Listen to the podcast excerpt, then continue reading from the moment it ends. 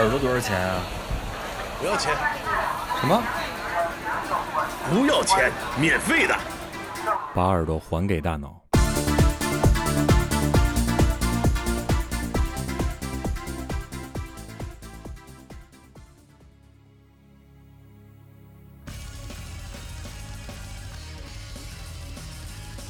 Hello，大家好，我是过载机，欢迎收听过载电台。大家好，我是马叔。呃，听到前奏的音乐，是不是感觉又回到了最初 我们分享金属乐的那个时候？找到了当初的 feel。对，然后今天我们也是一一呃一期呃音乐推荐类的节目吧，讲一讲我们基爷再一次的音乐心路历程。哎，不能叫心路历程，这个有点逼装有点大。我们今天想说的呢，就是关于爱伦坡和暗潮音乐、黑暗音乐的，呃，我个人的一点点的音乐推荐。非常的黑暗，非常的潮。爱伦坡呢，可能大家喜欢看呃西方小说的，可能有有有所了解。他是一个算是恐怖推理小说，还有哥特小说的一个鼻祖。祖师爷级的人物，祖师爷级的人物，就是大家都知道推理小说、侦探小说的那个最牛逼的柯南道尔的，嗯，写福尔摩斯那福尔哥们儿，摩斯对嗯他也是受到爱伦坡很大的影响。然哦，后你看后后期咱们现在我一直以为柯南道尔就是这行祖师爷了。是我之前也是以这样理解的，但是我看了爱伦坡的一些生平简介之后，发现我操，这孙子是真牛逼。然后还有就是再一个牛逼的就是那个希区柯克，啊，这西北偏北，三十九级台阶，对，这个是美国的悬疑推理大师。还有一个就是咱们现当代的吧，史蒂芬金。史蒂芬金是什么？史蒂芬史蒂芬金也是推理侦探小说的一个大家。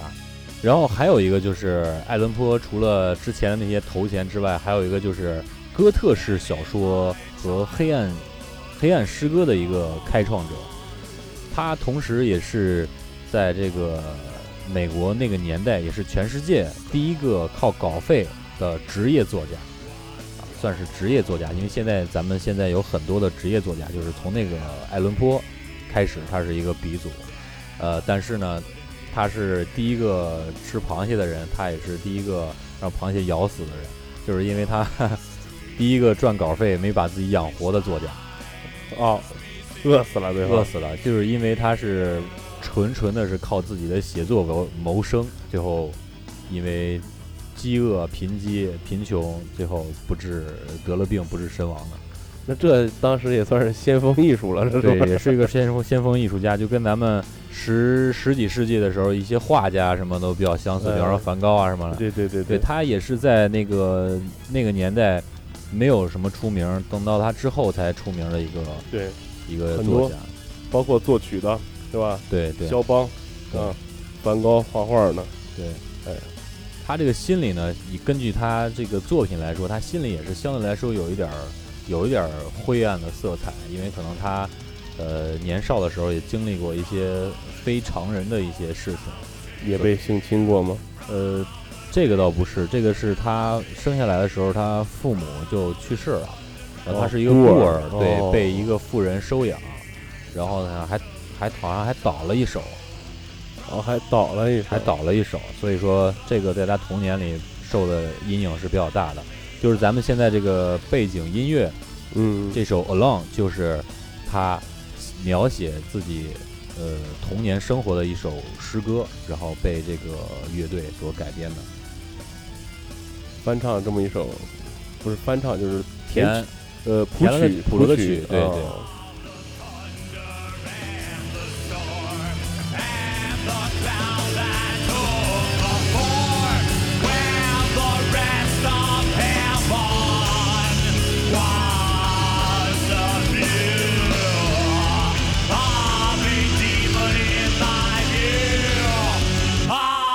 Demon in my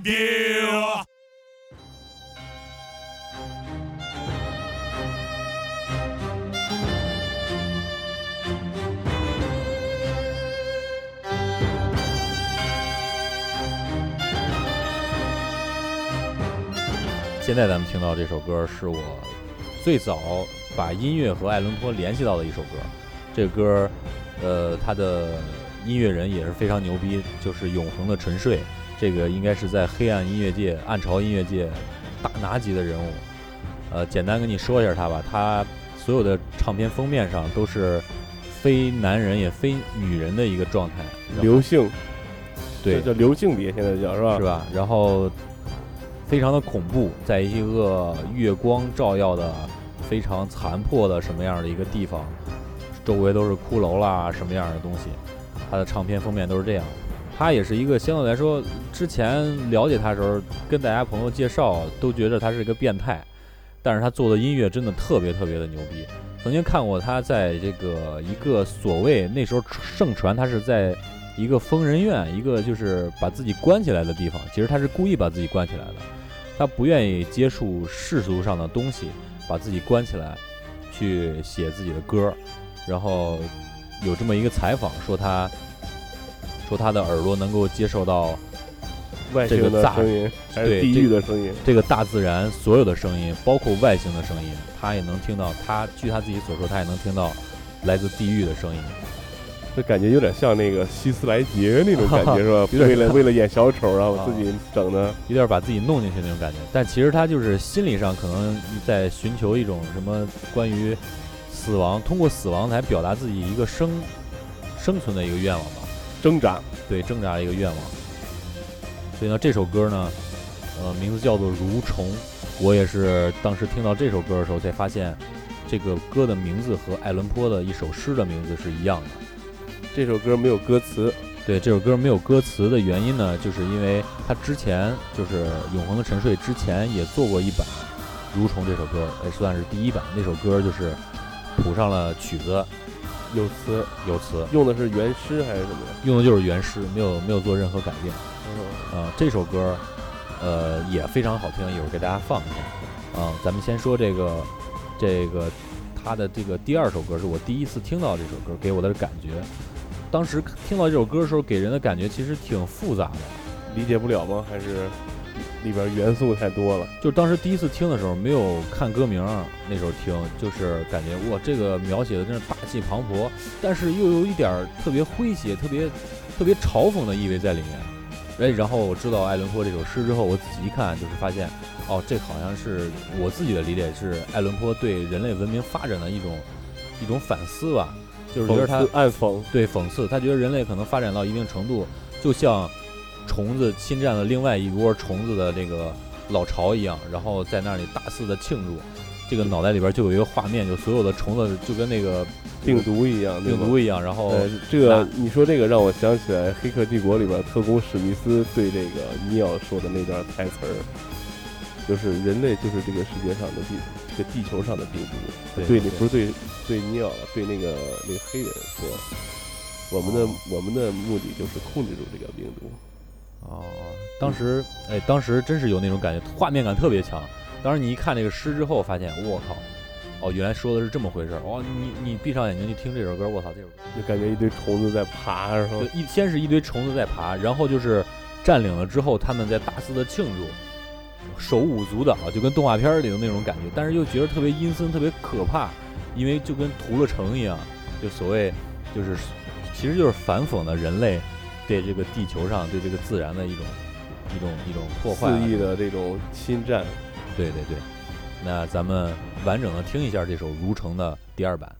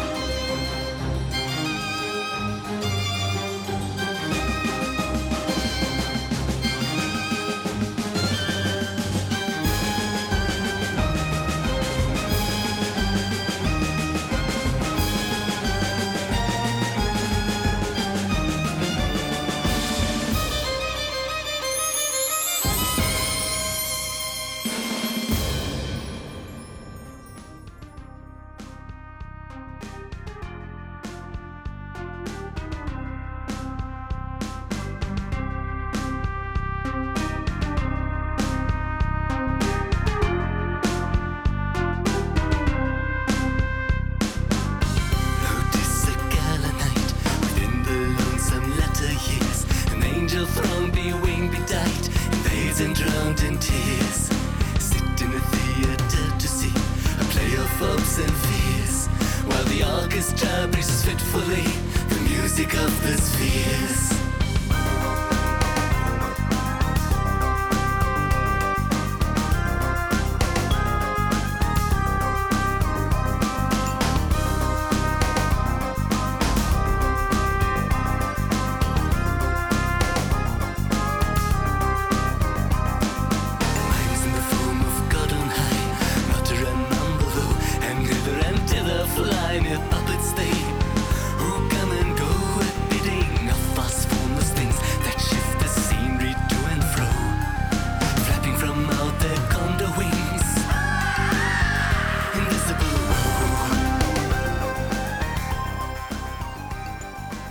现在听到的就是永恒沉睡的第一首《蠕虫》，这什么语啊？这是？德语，嗯，艾伦坡是哪个国家？美国人，哦，一个德国的音乐人对德国人做的他这个。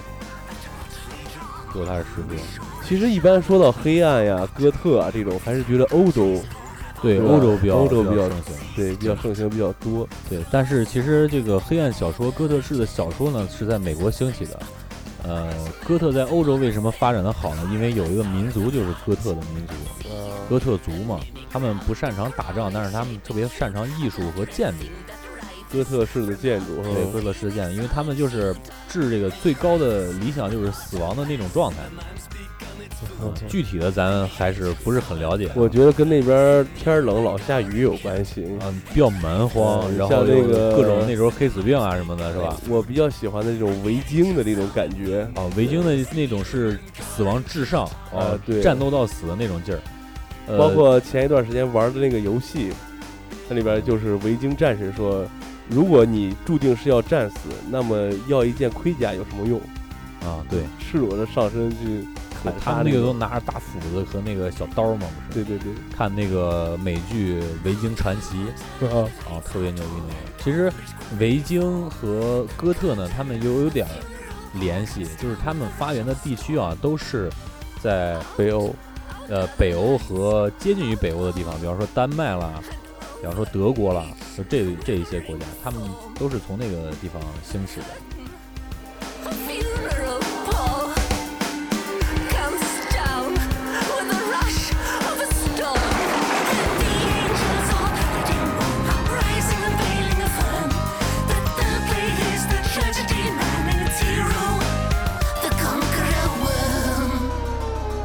觉听上去就非常的那种纠结，然后又又又有点戏谑的感觉，是吧？嗯，然后其实那个他这个唱腔，关于唱腔方面呢，就是呃永恒沉睡的这个音乐人安娜，她为啥给？就是因为他是个男的嘛，他给自己起了名叫安娜，因为他其实挺想成为一个女的，但是他就不继续做手术，知道吧？哦，他挺反感做这个这个变变性这个过程的，他一直是以一个就接近于男女之间的，就但是更偏向于女性一点的东西。呃，现在这个这叫流性体，流性别人，哦，这个这个我还是不是很了解。这个我也是最近才了解到这个说法，是吧？嗯，呃，这个永恒沉睡的安娜呢，其实就是我觉得，我个人觉得是受呃爱伦坡影响最大的一个一个黑暗音乐人，就完全能体现到他作品里。对，完全能体现到。其实他做了有一张专辑的所有的歌都是用爱伦坡的诗歌去命名、去谱曲的，啊，写的特别多。啊，现在听到的是一个叫《Alone》嘛，The Sleeper，啊，《The Sleeper》这首歌，呃，有人翻译叫《睡美人》，也有人翻译叫做《沉睡者》，但是网上好多翻译啊，就有一些这个专门搞这个诗歌翻译的说，应该翻译成《沉睡者》，不应该翻译成《睡美人》，因为他其实在他描写的其实就是爱伦坡他死去的一个情人。哦，他死去了之后，爱伦坡没有任何的束手无策吧？可以说他得病了以后束手无策，然后表现了他特别悲伤的那种那种劲头，很绝望。很特别绝望的那种劲头，也是失去了自己爱人。他所描写的就是在自己回到了两个人经常幽会的那个房间里面，然后想起来历历过目的事情，对，然后久久的不能自拔。这种他也特别这种这种人的性格就是特别容易拧巴。怪不得基爷这么喜欢这一类风格的音乐。对这个，我这个人性格就是比较拧巴嘛。提醒一下，跟季爷搞对象，千万别跟季爷分手。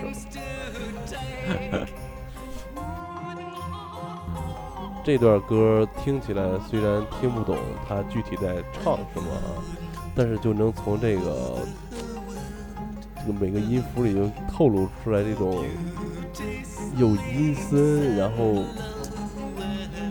又纠结，让我听的现在我是非常不舒服。我这么开朗的一个人，对，其实那个为什么说安娜受爱伦坡影响最大呢？其实这点就特别淋漓尽致。安娜的早期的作品都是偏向于这种感觉的，然后后期她加入了一些先锋点的东西、实验性的东西，比方电子啊什么样的东西。但是其实给人那种感觉，反而这种这种这种劲头更强烈了，你知道吗？相得益彰，锦上添花了。更强烈了。她所有的作品，包括没有艾伦艾伦坡诗歌的这些作品，都是这样。就是不光是致敬了他一整张专辑，而且艾伦坡的作品对他的作品产生了非常长远的、深远的这样一个影响。对对，那你包括就是刚才咱们开场放的那个黑金属的那个那个版本《Alone》那个，嗯，安娜也做了两首两两版歌，就跟那个《蠕虫》是一样的，做了两版。它里面有很多，就是有的，你像他那张专辑里面也有没有歌词的纯音乐。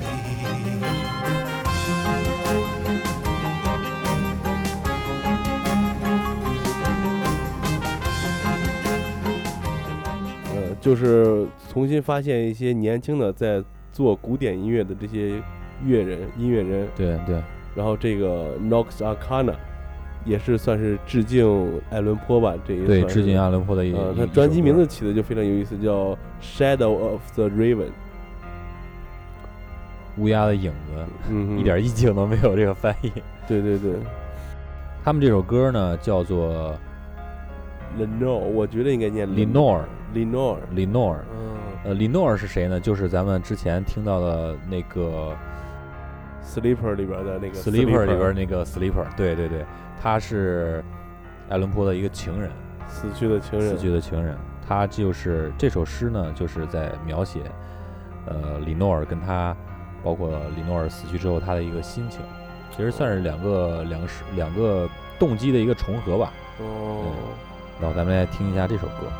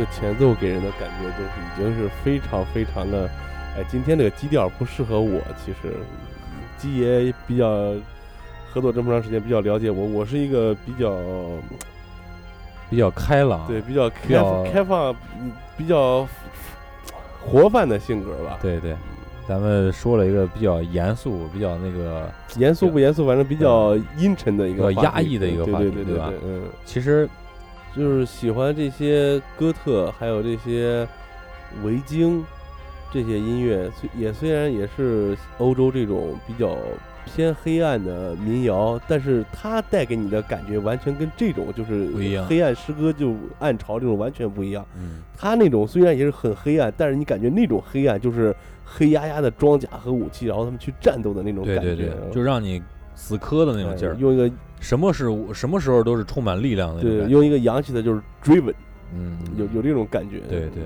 对，但是这种歌就是听了以后让你感觉，啊，就这种，要死了，嗯，抓狂的那种劲儿啊。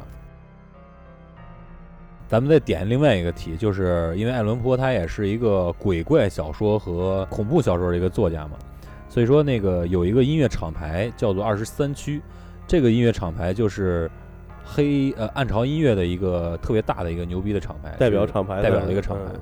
呃，他们旗下有很多的牛逼的艺人，他们曾经联合这些牛逼的黑暗艺人出过一个系列，用这些艺人他们制作一些氛围音乐，包括里面一些采样，包括可以加一些诗歌进去，有一些朗诵什么的东西，他们搞了一个系列，就是爱伦坡的怪异故事集。哦，类似于咱们国内的那个谁是崔健，呃，对对对，有点那意思，就是致敬他的。嗯，完全致敬他。不过里面放的东西主要是这些比较怪异的、比较恐怖的东西，那个东西确实不适合在电台里面放给大家，真的特别特别的恐也也怖啊！也不推荐给大家去尝试听这个东西。如果有尝试的，你就试试啊！现在咱们这个呃音乐 APP 里面有这个东西的上架，哎然后有个别，的上架，特别的恐怖。我当时想选那么一两首呢，但是 我退却了。自己听的都顶不对对，我自己晚上，因为本身我想做这东西的时候就是挺晚的时候了，我自己都受不了，嗯确实挺害怕的。呃，所以咱们还是弄点轻松的吧，哎今儿今儿有哪一点是轻松的？相对来说。轻松一点的。呃，啊现在我们来到这首音乐，它叫 Annabelle Lee。安娜波利，嗯，说到这个，说到这这首歌呢，翻译过来应该就是叫安娜贝尔里，哦，Opera Magna。这个是一个北欧的悬死乐队，哦，这个乐队名字嗯对啊，，力量金属力量金属乐队，嗯，安娜贝尔里呢，说到这这个这个东西，曾经中国的有一位，就是清末有一个文人叫辜鸿铭，知道吧？他还知道安娜贝尔里呢。对，那是不是清末的一个特别大的一个文学家嘛？一直到就民国的时候都特别有名嘛。嗯，然后他就评价说，美国的小说是从这首这个小说开始的。好家伙，那评价相当高啊。，对，然后他又他那句话说的是啥？安娜贝尔除美国除了安娜贝尔里之外就没有诗歌，就是他评价这个安娜贝尔里是美国诗歌的登峰造极的，就是那那个年代登峰造极的作品。你想说到这儿，又想到，你看现在咱们周围的环境，文学交流的环境，还不如清末一一个文学家知道的多，大洋彼岸都知道了，对对，而且还是那么先锋的作品，算是当时。嗯说到诗歌，我觉得这两年咱们朋友们接触的最多的诗歌的机会，我觉得有两次。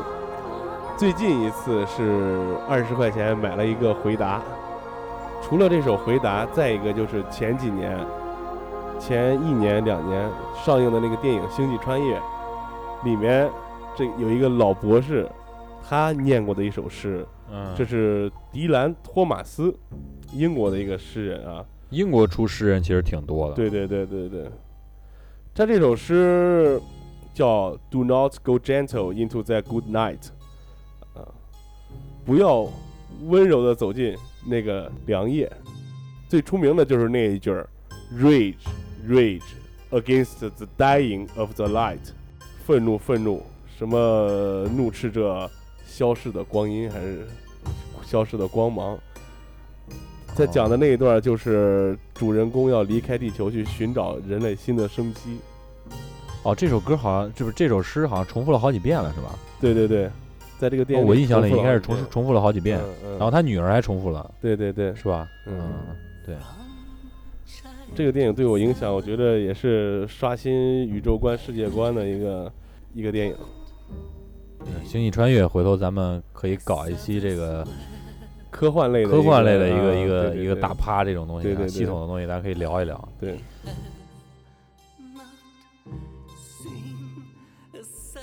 就这种风格的音乐，你说说，咱就往前里聊，平时是什么样一个境况下会去听到这种音乐，去涉猎到这个？呃，我具体我就是感觉当时听的时候是抱着猎奇的心理。首先我听的时候确实是抱着猎奇的心理去听的。哦我觉得这种音乐很优美、很忧伤的那种感觉，可能跟我那个以前拉小提琴有原因、有有关系，你知道吧？跟这可能有点关系。我喜欢那种相对来说比较，因为小提琴就被誉为是西方的二胡嘛，嗯，它是音乐是比较悲伤的那种劲头儿，带点那种古典的旋律，又有一点。对对对，嗯呃，然后后期越听越多，就其实它里面的配乐啊，包括什么，挺吸引我的。然后就是跟，然后就走到心里了，这种感觉，就是觉着可能听听那个这这种音乐的时候，我那时候也是比较不嗨吧，就状态比较不太好。高中的时候，呃，我最早的时候是高中听的，然后到了大学才开始仔细听的。哎呀，感觉听完这个，应该往歌单里加一个二泉映月，也是古典，也是非常凄惨的。对，其实在国内喜欢暗潮和新古典之类音乐的朋友有特别特别多，因为那个我那时候最早虾米刚开始有虾米网的时候，我在一个金属小组里面当那个版主，里面有特别多人喜欢这类音乐，大家都在一块儿在讨论，尤其是我觉得如果有新的听众去网上去查一下《永恒的沉睡》和安娜，就会有特别多的，包括知乎啊，包括有贴吧啊，特别多的歌迷在去聊安娜的音乐，就这种暗潮的音乐。还有这个受到艾伦坡影响的，有一个人，我觉得应该你也知道，路瑞的。老李，对，路瑞的有一张专辑就叫做《乌鸦》，哦，那张乌鸦专辑特别牛逼嘛，卖的特别，就是销量特别好，也是被后世之人誉为这个路瑞的也是个人个人发展以来就最好的一张专辑。这个乌鸦呢，就是取材也是取的那个爱伦坡的一首诗，一首长诗，算是一种小说体的那种诗。然后这乌鸦这乌鸦这首诗写的是啥呢？也是跟女人有关系。一般都是女人毒品枪，这有点老黑的感觉。对，就是也是因为他爱人去世之后，啊，爱人去世之后，他没法从那个悲痛的心情中走出来，就走到一间屋子里面，他把自己关起来，又把自己关起来了，就是发现这样人都有自闭症啊，又把自己关起来了，然后呢，就感觉有人敲门，幻听了是就感觉有人敲门，敲窗子，敲啊窗户，敲窗户。在敲打我窗。啊就是在敲窗户，但是他那时候呃也不想不想不想理会任何人，结果他是就是一直在敲，一直在敲，受不了了，后来发现是一只乌鸦，最后发现一打开窗子是一只乌鸦，然后他就跟那个乌鸦对话，嗯，那个乌鸦就一直在重复一句话，就是死去的东西永远回不来，永远回不来，永远不能复还，永远不能复还，一直重复了不知道是十七遍还是十八遍，整个诗歌里面是重复了十七遍、十七八遍，就是完全就是把自己完全就到了一个极这个极端的一个绝望的一个境地。啊，那首诗歌就叫做《乌鸦》。然后老李就用这首诗歌，写了一首歌，并且用这首歌的这个名字“乌鸦”来命名了一张专辑。哦，老李是朗诵的这张专辑，完全朗诵下来，纯朗诵。纯朗诵，那也也是感觉出来这个致敬的意味还非常，对对对。对。然后今天咱们最后一首歌，再听一下 Lurid 的那首乌鸦，那我们今天低沉黑暗的一期就到这里。It。is some visitor I 感谢收听本期过载电台，我是过载机。我是马叔， Muttering 我们 I 下 got 期 up 再见。 weakly, although always I've had trouble sleeping.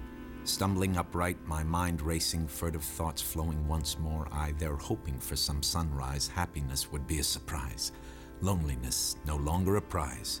Rapping at my chamber door, seeking out the clever boar, lost in dreams forevermore, only this and nothing more. Hovering, my pulse was racing, stale tobacco, my lips tasting scotch sitting upon my basin, remnants of the night before. Came again, infernal tapping on the door, and in my mind jabbing, is it in or outside rapping, calling out to me once more the fit and fury of Lenore, nameless here forevermore. And the silken, sad, uncertain rustling of the purple curtain thrilled me, filled me with fantastic terrors never felt before. So that now, oh wind, stop breathing! Hoping yet to calm my breathing, tis some visitor entreating entrance at my chamber door, some lost visitor entreating entrance at my chamber door. This is it and nothing more. Deep into the darkness peering, long I stood there, wondering, fearing, doubting, dreaming fantasies no mortal dared to dream before. But the silence was unbroken, and the stillness gave no token, and the only word there spoken was the whispered name, Lenore. This I thought, and out loud whispered from my lips. The foul name festered, echoing itself, merely this and nothing more. Back into my chamber, turning every nerve within me burning, when once again I heard a tapping, somewhat louder than before. Surely, said I, surely that is something at my iron staircase. Open the door to see what thread is. Open the window, free the shutters, let us this mystery explore. Oh, bursting heart, be still this once, and let this mystery explore. It is the wind and nothing more. Just one epithet I muttered as inside I gagged and shuddered when with manly flirt and flutter in there flew a stately raven. Sleek and ravenous as any foe, not the least obeisance made he not a minute's gesture toward me of recognition or politeness, but perched above my chamber door. This foul and salivating visage, insinuating with its knowledge, perched above my chamber door, silent sat and staring, nothing more. Askance, askew, the self said fancy smiles at you, I swear, at this savage, vicious countenance it wears. Though you show here shorn and shaven, and I admit myself forlorn and craven, ghastly grim, an ancient raven wandering from the opiate shores, tell me what thy lordly name is, that you are not nightmare sewage, some dire powder drink or inhalation framed from flames of downtown lore. Quoth the raven, nevermore. And the raven, sitting lonely, staring sickly at my male sex only, that one word, as if his soul in that one word he did outpour. Pathetic! Nothing farther than he uttered, not a feather that he fluttered, till finally was I that muttered as I stared dully at the floor. Other friends have flown and left me, flown as each and every hope has flown before, as you no doubt will for the morrow, but the bird said, Never more. Then I felt the air grow denser, perfumed from some unseen incense, as though accepting angelic intrusion, when in fact I felt collusion before the guise of false memories' respite. Respite through the haze of cocaine's glory, I smoke and smoke the blue vial's glory to forget at once the base Lenore, quoth the raven, nevermore. Prophet, said I, thing of evil, prophet still, if bird or devil. By that heaven that bend above us, by that God we both ignore, tell this soul with sorrow laden, willful and destructive intent, how had lapsed a pure heart lady to the greediest of needs. Sweaty, arrogant, dickless liar, who ascribed to nothing higher than a jab from prick to needle, straight to betrayal and disgrace, the conscience showing not a trace, quoth the raven, nevermore.